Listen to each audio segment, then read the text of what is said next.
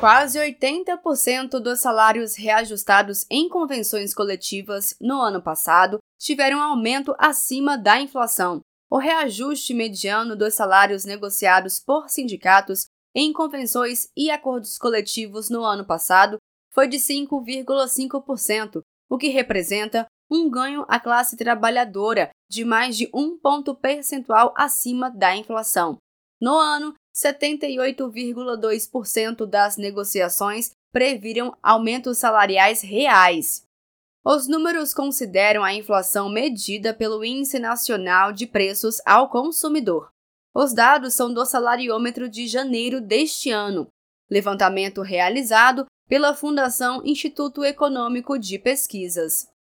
Em agosto do ano passado, o presidente Lula sancionou a lei que alterou as regras para a valorização do piso do salário mínimo, que voltou a ter como objetivo dar aumento real todo ano à classe trabalhadora e beneficiários de programas que o utilizam para o cálculo.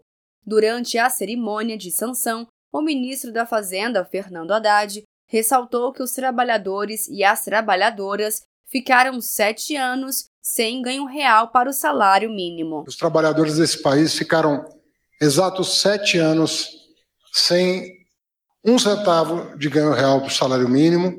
O trabalhador volta a preocupar o governo, volta a estar no centro das nossas atenções, uma vez que são as pessoas que mais precisam da atenção do Estado em função da sua renda, em função das características das suas famílias, do bairro onde moram, de todas as dificuldades que vivem no seu dia a dia.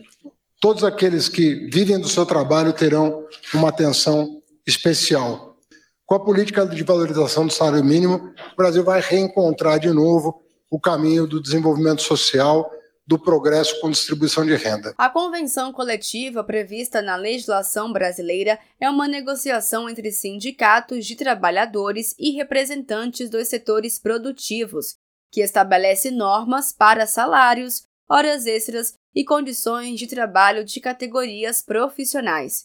Firmadas para complementar a lei trabalhista, as diretrizes são fruto de diálogo entre empregados e patrões. Além da valorização do salário mínimo, o presidente Lula aumentou a isenção do imposto de renda.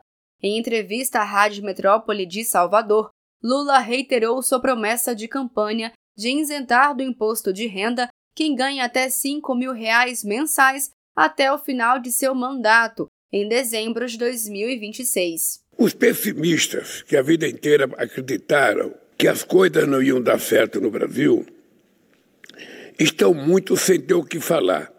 Primeiro, porque a economia cresceu mais do que eles esperavam. Segundo, porque o emprego aconteceu mais do que eles esperavam. Terceiro, porque a massa salarial, que antes era reajustada abaixo da inflação, mais de 85% foi reajustada acima da inflação, a gente voltou a aumentar o salário mínimo de acordo com o crescimento do PIB e o crescimento da inflação.